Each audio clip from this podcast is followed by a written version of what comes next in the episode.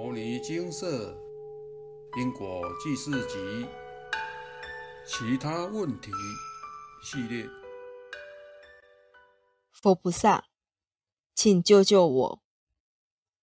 以下为一位有缘人分享来文照灯。一次和家人出游，帮忙备料烤肉之后，回家常常闻到煤炭的味道。以为是没有用完的煤炭，放在角落飘散的味道。但是在不同空间里，如家里的房间、车内和楼梯间，煤炭的味道无时无刻不充斥在鼻孔里。询问家人，都说没有闻到。心想可能是我鼻子的问题，因为太频繁了，所以也没有放在心上。有一天，我做了一个梦，梦中看到一个戴官帽的人和旁边的人确认说：“是五十五岁吗？”只见那人在布子上缺哪画的，戴官帽的人转过身告诉我：“没有错，你只能活到五十五岁。”醒来，原来是一场梦而已。但耳边清晰的声音，你只能活到五十五岁，却让我心惊。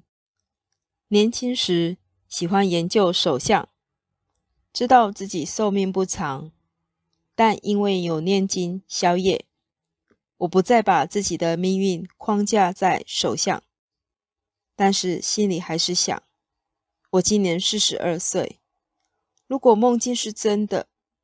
我只能再活十三年，因为心里有些压力，所以用很诙谐的方式告诉先生梦境，想说没了压力就会自然忘记。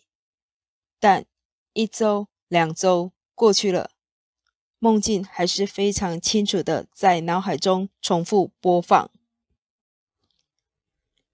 因为和先生信仰不同，暂时无法前去金舍。只能请认识的师姐帮忙请示，是否有业障干扰？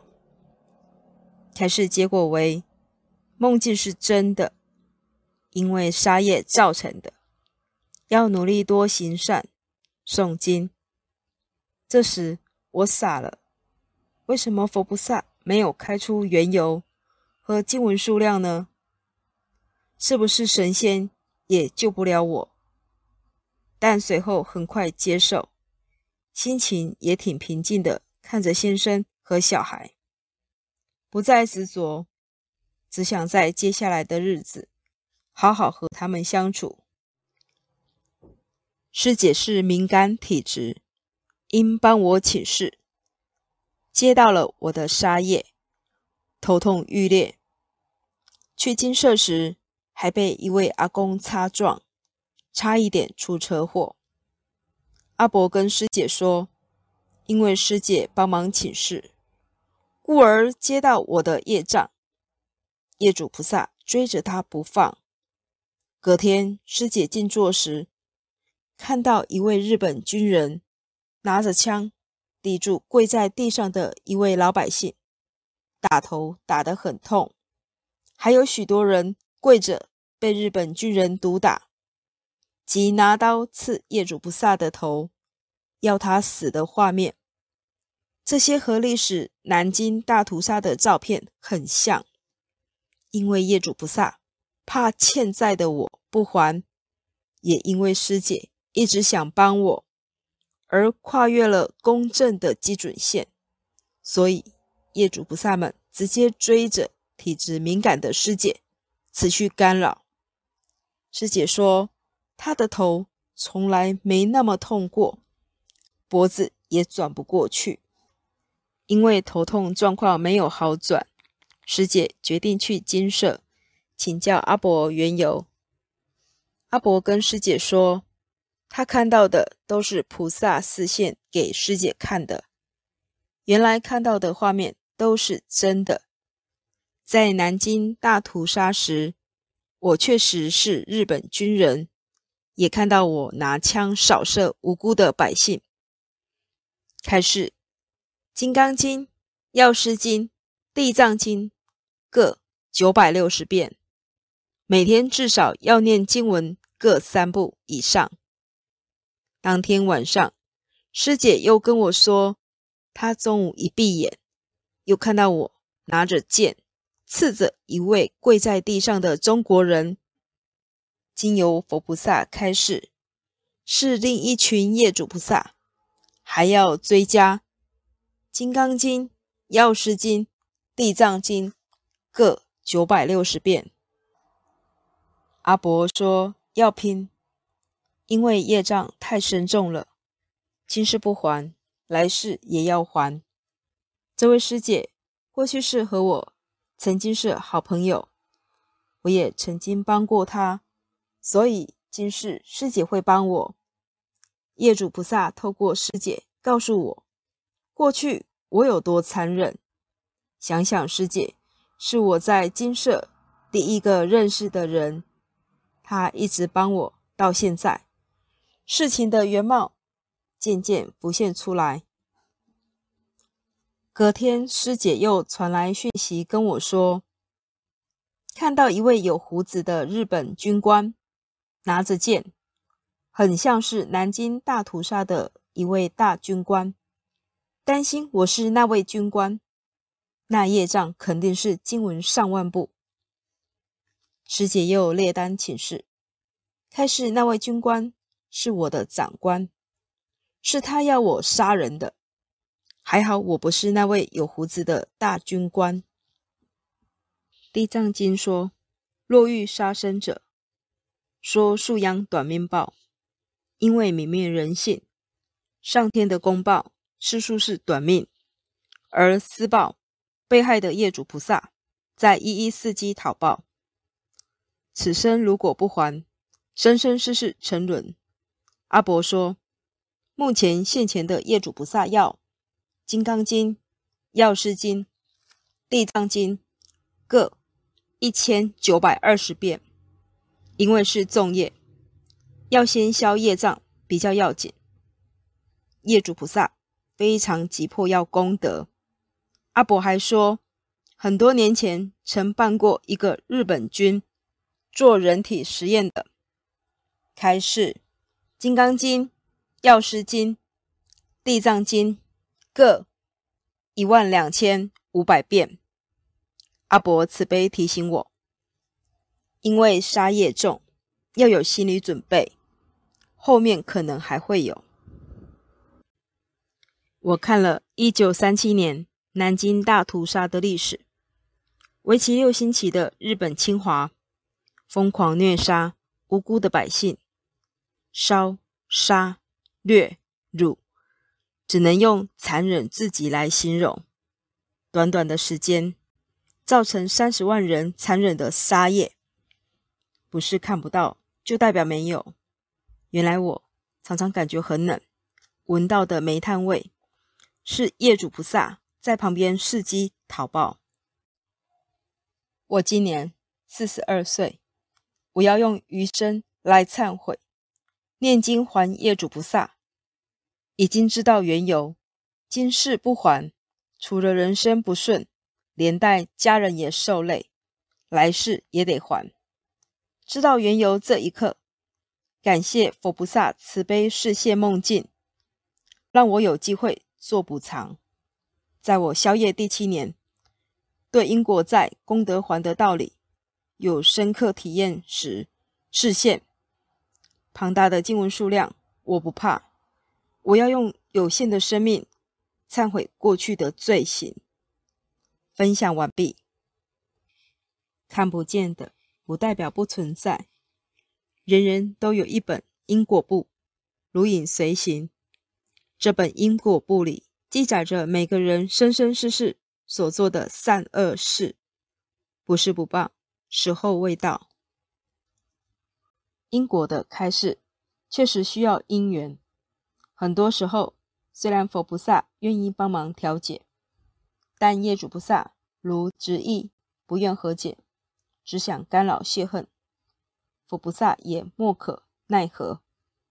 佛菩萨不会用他的威望与神通，胁迫业主菩萨，而是期望加害人能用诚挚的忏悔心感动业主菩萨，使其心甘情愿地接受因果在，功德还的功德，从而放下心中的怨与恨，无有执着的往下一站出发。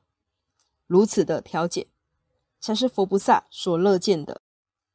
两国交战，不杀来使，军人保家卫国的防卫，杀敌乃情非得已，不用承担个人因果。但逾越了此一界限，残杀手无寸铁的百姓，却另当别论。阿伯说：“屠杀老幼妇孺，罪过甚大，至高无上的权力，会让人迷了心智。”让人空有人的心体，行为却如同野兽，恣意的烧、杀、掳、掠，短暂快意的背后，是生生世世的短命报与运途不顺遂。想想真是不值得。有缘人在持续不断宵夜的第七年，接到如此重大业力，心中的震撼可想而知。上天不罪悔过人，过而能改，善莫大焉。我们能合理的猜想，正因为有缘人对因果的观念如此根深蒂固，有缘人对因果在功德还的殊胜如此深信不疑，所以佛菩萨愿意居中帮忙，视线画面，让有缘人过去世曾帮助过。今生也同样学佛修行的师姐，看到画面，虽说请示的过程中业主不萨诸多干扰，但总算让业主不萨接收到有缘人诚挚的忏悔心，让赔偿的经文数量有了着落。虽说开示出的经文数量实在不少，但至少有一个明确的目标，持续不断的念经。持续不断的忏悔与行善布施，此重大业力终有还完的一天。阿伯说：“没有遇到人生挫折，没有遇上业障讨报，众生大多认为自己是个好人，做得很好，不会想要忏悔修行。金舍一再提醒，如要帮人请示，一定得让当事人知情。”尤其很多人不舍亲人被业主不萨干扰受苦，故而在当事人不知情的状况下待人请示，此种状况来一件两件业力或许还能承受，但长远来说，人的业障不会只有现在的一两件。你能帮忙到何时？人要为自己的所作所为负责。当事人如上年幼或衰老不识字，至少也要教会他们认识因果，让他们从心里升起惭愧心，对过去的所作所为发露忏悔。如此的帮忙，才是明智且有智慧。不可讳言，消业障是一条长远的路，这路上的风景是天堂。或地狱，端看每个人的心态。很多人对业障是既爱又怕。爱的是，如果真的是业力干扰，因果还完后，效果马上能看见；怕的是，担忧开示出的经文数量，害怕业障一条又一条，害怕经文念不完。人们忽略了重要的一点。不是害怕的，把眼睛蒙住，把耳朵盖上，不听不看，业力就不上门。该来的一定会来，该出现的挡也挡不住。此外，也要补充，我们常说自己的业障要自己请示，就是可能会碰到帮别人代问时，他人的业障来干扰这件事。尤其当对方又跨越公正的这条线，很想要帮当事人的时候，对方的业障，就会干扰待请示的人。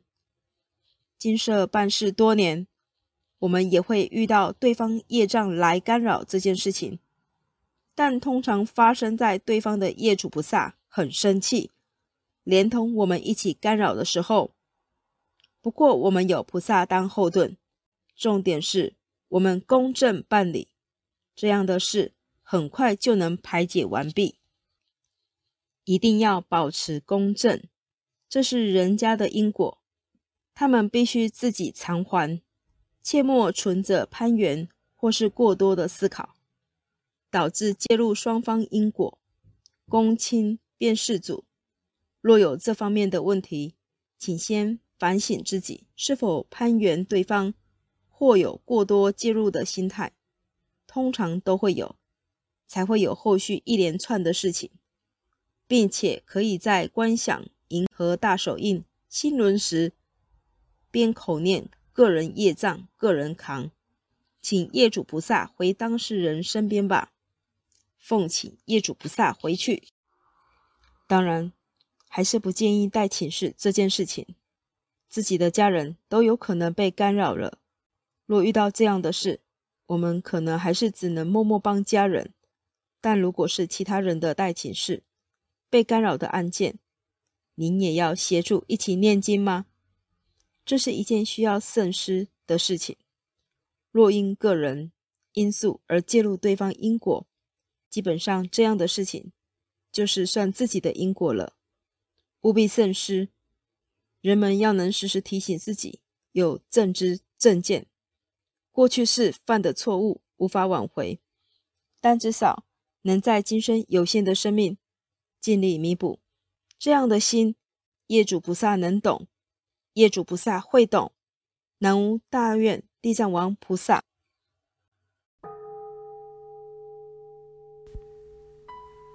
摩尼经色，经由南海普陀山观世音菩萨大士亲自指点，是一门实际的修行法门，借由实际解决众生累劫累世因果业障问题，治因果病。